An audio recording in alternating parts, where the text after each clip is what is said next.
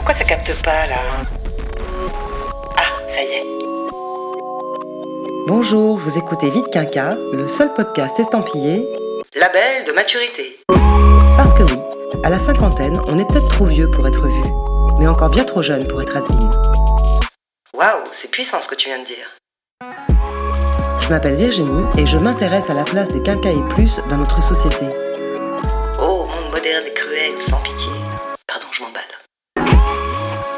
Milliards de questions qui se posent à mi-parcours. Aïe, aïe, aïe, ça va faire mal. Vite Quinca est un podcast dédié à tous ceux qui mordent à pleines dents dans leur deuxième vie. Cet épisode s'intitule Retrouver un taf après 50 ans.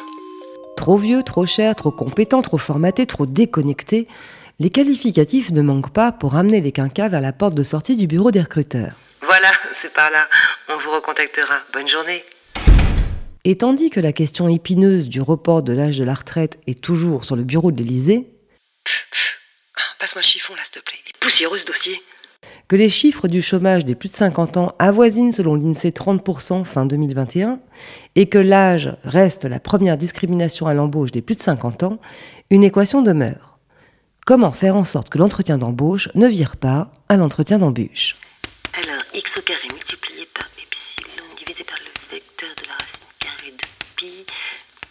Vas-y, hein, continue, je cherche. Ok, ok.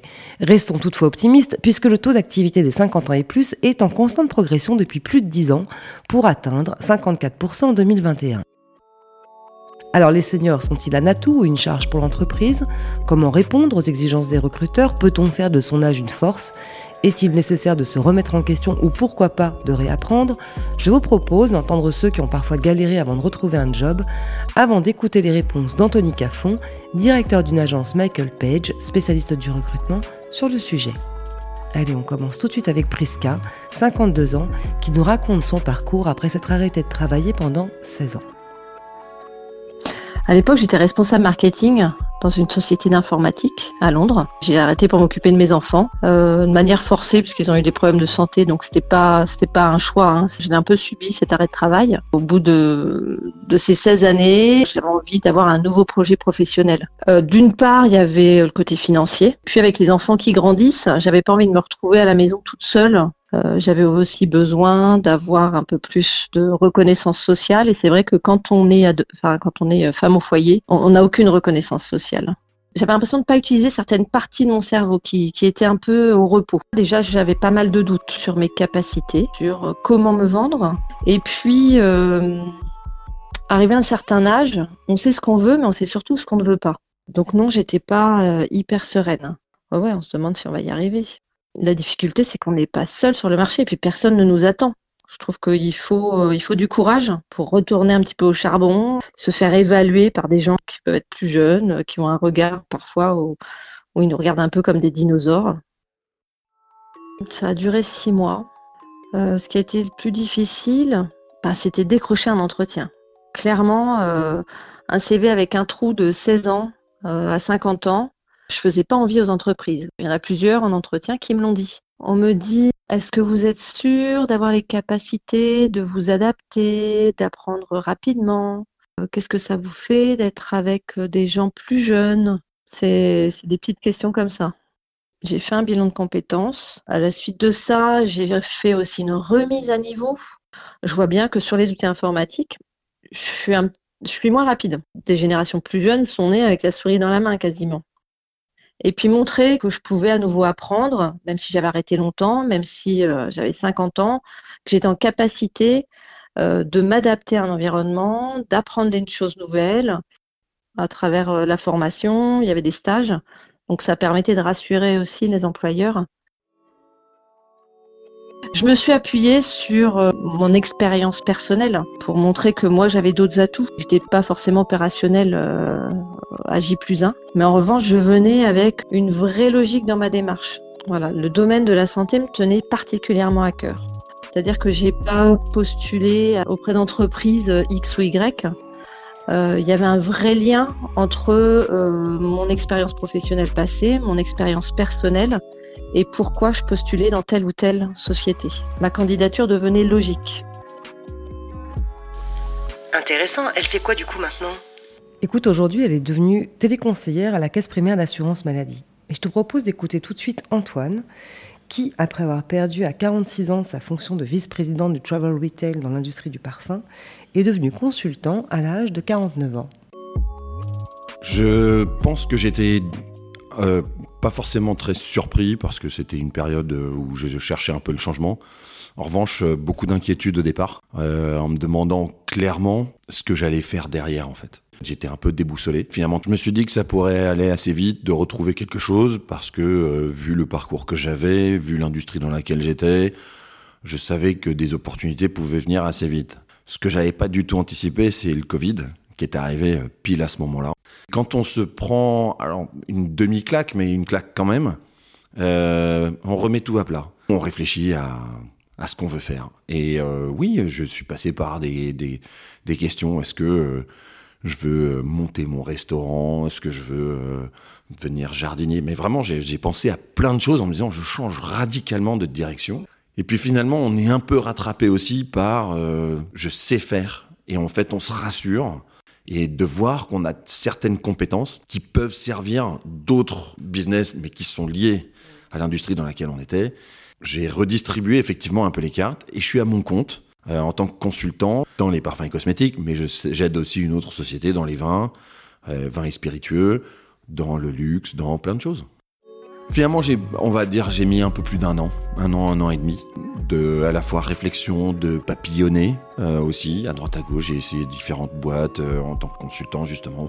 Et ce que j'ai fait moi au départ, euh, c'est d'être le plus structuré possible, c'est-à-dire de voir en fait quels sont les différents canaux. Donc, il peut y avoir euh, les réseaux sociaux, on parle de LinkedIn, etc.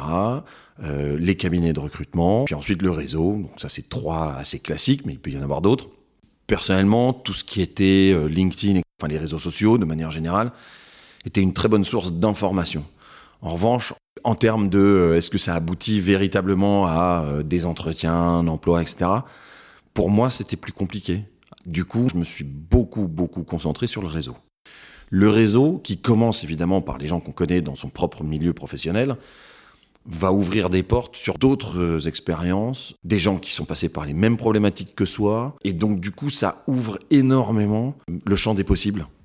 Et c'est comme ça que je me suis retrouvé à discuter avec euh, d'autres industries, d'autres types de produits. Il y a un autre monde dans lequel on n'a pas du tout baigné lorsqu'on est enfermé dans notre business de tous les jours. C'est pas une fatalité. Une grosse partie des gens sont passés par ce genre de situation où voilà, la situation est confortable, on a un bon boulot, etc. Puis pouf, ça s'arrête. J'ai pas du tout senti que là j'étais un problème. En revanche, le niveau de seniorité, évidemment, il y a de moins en moins de postes. Et donc là, j'ai senti le challenge, c'est qu'en fait, le marché, bah, il se rétrécit. Je me suis senti en concurrence avec beaucoup de monde. Je suis convaincu qu'il y a un moment où il faut, je vais pas dire retomber sur terre, mais c'est juste se dire que voilà, on est capable aussi de se remettre en question et donc de repartir d'un peu plus bas. Faut surtout perdre la prétention de se dire j'ai atteint certains niveaux, je ne peux pas redescendre. J'ai dû faire quelques compromis, euh, notamment sur euh, le fait de travailler seul par rapport à travailler en équipe. Moi, j'ai besoin d'être entouré. Ça, j'ai eu un peu de mal. Socialement, finalement, j'ai dû faire des compromis aussi. C'est-à-dire que les gens me regardent un peu différemment. Euh, le regard des autres est hyper important, en fait, pour moi, en tout cas. On se rend compte que les gens ne posent pas autant de questions à partir du moment où on n'est pas dans une grosse boîte ou avec un, un statut très défini, etc. Je connais certaines personnes qui ont été pas mal touchées par ça, notamment euh, chez certaines femmes qui ont arrêté de travailler pour des questions personnelles, qui arrivent lors d'un dîner et en fait on se rend compte qu'on leur pose zéro question à partir du moment où elles ne sont pas dans un travail euh, avec un statut. Ben, en fait finalement on se retrouve un peu dans la même situation. Le temps est ce qu'il y a de plus compliqué pour moi. En fait c'est ce qui a été le plus difficile. Quand on se retrouve dans la situation tout au début, tout le monde dit prends le temps, euh, réfléchis à ce que tu veux faire, ne te précipite pas sur le premier job venu. Puis finalement, on est très vite pris par ce temps. Tout d'un coup, il y a un jour, une semaine, un mois qui passe, et puis on se dit, mais qu'est-ce que j'ai fait? Et finalement, le bilan il peut être relativement faible. J'ai tendance à dire, quand on me pose la question aujourd'hui, je leur dis surtout pas, prends le temps. Organise ton temps tel que toi, tu as envie de l'organiser. Si tu as envie de sauter sur le premier job qui vient, vas-y. Le meilleur conseil, qui me vient à l'esprit tout de suite, c'est de dire on, on part pas de zéro. Faut juste avoir confiance en soi en fait. Non, mais tu m'expliques là, c'est quoi le problème en fait dans l'esprit des recruteurs? Bah, D'après une étude publiée en 2018 par l'association À compétences égales, qui lutte contre les discriminations à l'embauche, les seniors, au même titre que les juniors, sont clairement les plus touchés par le chômage. Et quand je te dis senior, je te parle pas d'un papy qui part à la pêche, hein, parce qu'en réalité, 40% des recruteurs en entreprise situent la seniorité à roulement de tambour 45 ans. Stéréotype ou pas, l'âge reste le frein numéro un pour l'entreprise, auquel est associé évidemment un tas d'autres réticences telles que le coût, le surdimensionnement, les difficultés d'intégration et de management, sans compter la résistance au changement. Ah oui, ça fait beaucoup quand même, hein Alors, pour en avoir le cœur net, je me suis rendue dans les locaux du cabinet de recrutement Michael Page, histoire d'obtenir des réponses auprès d'Anthony Caffon, qui dirige un des bureaux de l'enseigne. Ah bah vas-y, envoie, me demande bien ce qu'il a à répondre.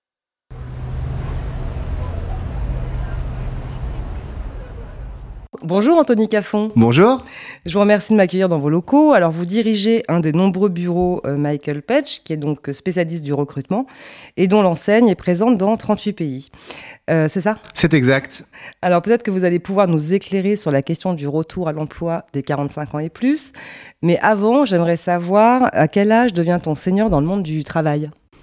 Alors c'est c'est une bonne question euh, puisque si on s'en tient aux, aux statistiques officielles, un senior dans l'emploi c'est la tranche 55-64. La réalité c'est que on peut considérer ou on entend euh, l'adjectif de senior utilisé à partir de l'âge de 50 ans et on commence même à le voir descendre en dessous des 50 ans, entre 45 et 50. Ce qui est un petit peu antinomique quand on sait quand même qu'on va partir de plus en plus tard à la retraite. Ah bah absolument. Et puis on est junior, par euh, opposition au terme senior, plus longtemps. Donc on est junior longtemps, puis très vite senior. Donc, donc, en fait, la pleine puissance euh, d'un candidat sur le marché de l'emploi, elle devient très réduite finalement en termes de nombre d'années. Alors, est-ce que l'âge constitue réellement un frein à l'embauche pour les recruteurs? Alors je voudrais, qu'on distingue les, euh, euh, ce qu'on entend par le mot recruteur. Nous sommes une entreprise de, de recrutement. Est-ce que c'est un frein pour nous, non, euh, simplement par la loi, on ne peut pas. C'est un critère de discrimination, au même titre que l'origine euh, raciale, l'orientation sexuelle ou le, euh, le genre. En revanche, quand on parle d'employeurs finaux qui vont employer les candidats qu'on va leur trouver, présenter. Est-ce qu'il y a une discrimination? J'ai tendance à penser que, non, puisqu'il y a un tas de lois qui s'appliquent à ces entreprises également, mais la réalité, c'est que le taux de chômage des personnes au-delà de 50 ans est plus élevé que des personnes plus jeunes. Donc vraisemblablement, il y a un, un problème sur cette tranche d'âge. Alors, qu'est-ce qui fait si peur aux recruteurs? Je crois qu'il y a un biais qui est très fort sur les euh, populations euh, seniors. On entend régulièrement leur euh, éventuelle difficulté à s'adapter avec, ou à travailler avec des outils modernes. On pense souvent, ou on entend souvent euh, de la part des clients une, on va dire un- une croyance selon laquelle ces personnes dites seniors, et j'insiste sur ce dites seniors parce que ça veut pas dire grand chose finalement, mais sur leur euh, moins bonne adaptabilité à la culture d'entreprise. Et puis, ce qu'on constate, c'est que dans pas mal de cas, la pyramide des âges de l'entreprise, qu'on aurait du mal à intégrer quelqu'un de euh, 45 ans qui serait dirigé par une personne qui en aurait euh, 35. Euh, Réalité ou stéréotype selon vous? Pour moi, c'est vraiment du, euh, c'est vraiment du stéréotype puisque euh, on commence à avoir les mêmes, euh, finalement, à entendre les mêmes échos de nouvelles générations. Ah oui, mais ils zappent, ils s'accrochent très difficilement, ils sont peu loyaux et ainsi de suite. Je, je suis pas sûr qu'il y ait une généralité. Donc, À chaque génération, c'est stéréotype, À chaque ça? génération, c'est stéréotype, exactement. Dans l'esprit des candidats, est-ce que vous avez l'impression qu'eux-mêmes considèrent leur âge parfois comme un handicap? On ressent chez les, chez les candidats expérimentés, on ressent une certaine appréhension au moment de, de changer euh, d'emploi ou dans la, la conception même de leur carrière. Quelque chose qu'on entend souvent dans les salles d'entretien, c'est euh, bah, il vaut mieux que je change maintenant plutôt qu'à 50 ans. Ça sera plus facile à 47 qu'à 50 ans. Oui, peut-être, je, je sais pas en fait. Euh, je suis pas sûr qu'il y ait une règle euh, qui s'applique vraiment là-dessus. Alors, j'imagine que ce frein à l'âge n'est pas forcément euh, vrai dans tous les secteurs d'activité. Quels sont ceux, justement, euh, qui sont plus favorables aux candidats d'expérience? Alors, je crois que ceux qui sont les, les plus favorables aux candidats d'expérience, c'est les secteurs et les métiers qui sont en forte tension, dans lesquels on a une pénurie. Donc, est-ce qu'on favorise un candidat senior? Non, je crois que juste on favorise un candidat tout court. Ces entreprises se dirigent plus volontairement vers des candidats qu'elles n'auraient peut-être pas considéré si elles en avaient eu euh, davantage qui se, qui se proposent. Est-ce que vous avez le sentiment euh, que les femmes sont plus impactées par l'âge euh, que les hommes dans leur recherche d'emploi? Euh, je crois, alors je crois pas. Je crois que ce serait probablement le contraire. À cet âge-là, si on parle de la tranche 50 et plus, chaque cas est individuel. Ça dépend de l'histoire de carrière de la personne dont on parle. Si on prend un stéréotype d'une femme qui n'aurait pas travaillé les 15 dernières années et qui se met à chercher un job à 50 ans, oui, je pense que ça sera plus difficile que pour un homme. Il faudrait le comparer avec un homme qui n'a pas travaillé pendant 15 ans et qui cherche un nouveau job Ce qui est à beaucoup 50 plus ans. rare. Ce qui est très rare. Donc la comparaison se, se fait difficilement. Comment elle peut euh, combler ce, ce vide dans le vis-à-vis d'un recruteur? C'est difficile à combler. Je pense que ça demande euh, deux fois plus d'efforts, euh, de prouver qu'on a vraiment envie, d'a- d'attaquer cette phase-là avec humilité sur ses compétences, en acceptant que peut-être les compétences que nous avions il y a 15 ans euh, ne sont plus au goût du jour et qu'il sera nécessaire de les rafraîchir. Et, et je, et je crois que pour une femme comme pour un homme, tout est question de, de posture. Puisque vous parlez justement de compétences, est-ce qu'il y a un moment où il faut envisager euh, de se reformer, réapprendre? Tenir ses compétences à jour ou de les mettre à jour quand on a eu un break à un moment, c'est essentiel. Enfin, euh, votre iPhone, vous le mettez à jour euh, tous les, euh, je sais pas, tous les trois mois, tous les six mois. Je crois que c'est la responsabilité des individus de le faire, mais c'est aussi la responsabilité des entreprises de maintenir leurs propres employés employables à l'interne comme à l'externe, puisqu'un jour ou l'autre, ça pourrait arriver qu'ils se retrouvent à l'extérieur. Je, je conseillerais le, le bilan de compétences à des gens qui n'ont pas été confrontés au marché de l'emploi pendant très longtemps. Parce que ça, ça fait partie du processus de repositionnement dans un marché actuel. Est-ce qu'à un moment donné, on peut imaginer changer totalement de métier ou finalement il est plus judicieux de s'appuyer sur ses acquis et de rester dans sa branche? On sait que les, les reconversions, et c'est vrai à tous les âges, sont des étapes de carrière qui sont beaucoup plus difficiles que ce qu'on veut bien euh, croire et, et entendre. Je crois que ça rajouterait une certaine difficulté. Après, il y a une réalité des métiers. Euh, certains métiers d'il y a 15 ans n'existent simplement plus. Mais est-ce qu'il n'y a pas quand même un truc un peu culturel chez nous, à mettre un peu les gens dans une case et à les considérer euh, que lorsqu'ils sont bons à faire quelque chose, bah, ils sont bons que là-dedans quoi? Comment on peut changer cette culture? Vous, vous soulevez un point qui est, qui est intéressant sur la, finalement l'approche culturelle du travail. Euh, les pays anglo-saxons ont euh, une compréhension, une approche du, travail qui est celle des compétences transférables. Euh, si vous êtes quelqu'un de minutieux, vous pouvez prétendre à un tas de jobs nécessitant de la minutie. Alors que dans une culture peut-être plus européenne, peut-être plus française même, si vous êtes minutieux et que vous avez tricoté des chaussettes euh, toute votre vie, vous ne pourrez pas tricoter des pulls parce que vous savez tricoter des chaussettes. Ça explique une partie euh, des, difficultés structurelles de notre euh, marché de l'emploi. On se rend compte aujourd'hui qu'on a besoin de plus en plus de gens dans le soin à la personne. Et le vieillissement de notre population n'est pas un phénomène qui date de l'année dernière. Rien n'a été fait pour ça. Et pour autant, vous avez un tas de métiers où les gens ne retrouvent pas de job. Est-ce que on peut imaginer une certaine transférabilité d'un secteur qui serait, on va dire, euh, en grande difficulté vers un secteur qui est en forte demande Euh, je, crois, je crois aussi que la, la lourdeur ou la rigidité du, du marché du travail et de la réglementation du travail euh, génère un sentiment assez anxiogène de la part des employeurs qui se disent je veux payer et embaucher quelqu'un qui correspond à mon besoin demain. Donc il faut vraiment rentrer pile poil dans la Donc case. il faut voilà, il faut rentrer pile poil dans la case. Si on vous demande d'avoir un mouton à cinq pattes, il faut cinq pattes. Et, et l'ajustement euh, prend du temps. On, on parle de de- d'ajustements qui se font parfois sur des générations entières. hein. À l'échelle d'une carrière, d'une vie, euh, au moment où on parle, on a des gens qui vont avoir un emploi ou une carrière, si on veut, euh, sacrifiée parce que on a estimé pour eux qu'ils n'étaient pas capables de se reformer. On ne leur a pas euh, donné euh, tout ça. On ne les a pas encouragés à la mobilité Mhm. Alors, on a vu un petit peu les freins hein, qui concernent les 45 ans et plus.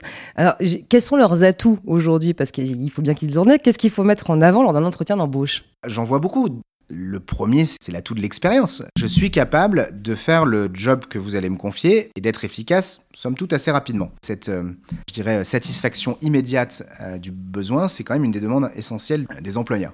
Le deuxième atout, je pense qu'il est, est celui de la maturité et de la résilience. Et là, je fais un peu le parallèle avec euh, ce qu'on entend sur les pseudo-nouvelles générations et leur rapport au monde du travail. Finalement, dans un environnement plutôt conservateur à l'égard de ces valeurs, là, vous avez des gens qui sont issus et qui sont les vecteurs de ces valeurs-là. Je, crois que c'est plutôt rassurant. Et je ne vais pas, même pas pousser jusqu'au bout le raisonnement où on entend parfois certains candidats qui arrivent à 62 ans en disant Ah bah, vous savez, c'est mon dernier job. Alors ça, c'est, c'est pas du tout rassurant et ça donne pas du tout envie. Mais quand on admet, et c'est mathématique, qu'il nous reste 10, 15 ans à travailler, non seulement ce sera sûrement pas le dernier employeur, mais vous pouvez lui garantir de pouvoir faire les quelques prochaines années de façon stable en apportant une expérience, de la maturité euh, dans une équipe. Alors, quels sont les candidats qui s'en sortent le mieux et pourquoi? Les, les, candidats qui s'en sortent le mieux sont ceux qui ont une attitude positive, même dans des moments qui sont délicats dans la gestion d'une carrière, qui peuvent être très anxiogènes pour des questions de financières, pour des, questions de, reconnaissance sociale. Euh, on voit des gens hein, qui quittent des, cadres, qui quittent ou qui subissent une phase de, transition professionnelle, pour l'appeler euh, positivement, euh, et qui finalement qui ne supportent pas de ne pas avoir de carte de visite. Donc ceux qui s'en sortent le mieux sont ceux qui ont accepté, qui ont construit un discours et une offre de service qui est en ligne avec les attentes du, marché. Je crois que le premier critère, c'est le, c'est l'optimisme. On a tous plus envie de discuter et de donner sa chance à quelqu'un qui vous fait une bonne impression, qui, dont vous sortez d'une salle avec le sourire, plutôt que de quelqu'un qui, qui, vous, qui vous donne le bourdon, quoi. Combien de temps en moyenne il faut un, un candidat d'expérience pour retrouver un travail. Allez, entre le dernier jour d'emploi et le premier jour du futur emploi, je dirais que je ne suis pas surpris quand cette phase-là prend entre euh, 9 et 18 mois. Est-ce que vous avez le sentiment aussi que le regard des entreprises sur les quinquas a changé ces dernières années ou est vraiment en train de changer? Alors, je pense que oui, ça change. Je crois qu'il y, y, a quelque chose d'assez euh, philosophique. De dire ou de reconnaître qu'on a exclu quelqu'un du monde de l'emploi, parce que c'est celui dont on parle aujourd'hui, euh, à cause de son âge, je crois que c'est quelque chose qui nous fait, fait peur à nous-mêmes. Puisqu'un jour ou l'autre, il y a de grandes chances qu'on y soit personnellement confronté. Quel est le meilleur conseil que vous puissiez donner à un, à un candidat dans sa, dans sa recherche d'emploi? Je pense que c'est de rester occupé et de montrer à, à, ses interlocuteurs que c'est une période dans laquelle on est actif. Chercher un job, c'est un job. Alors avant de finir cet entretien, j'aimerais vous soumettre un petit quiz. Avec plaisir. Alors imaginons, je suis face à vous, je cherche un job. Euh, comment je réponds subtilement à ces objections? Trop cher. Quel budget avez-vous pour ce, pour ce poste-là? Difficile à manager. Vous pouvez appeler tous mes anciens patrons. Je vous donne leur numéro de téléphone dans la minute qui suit.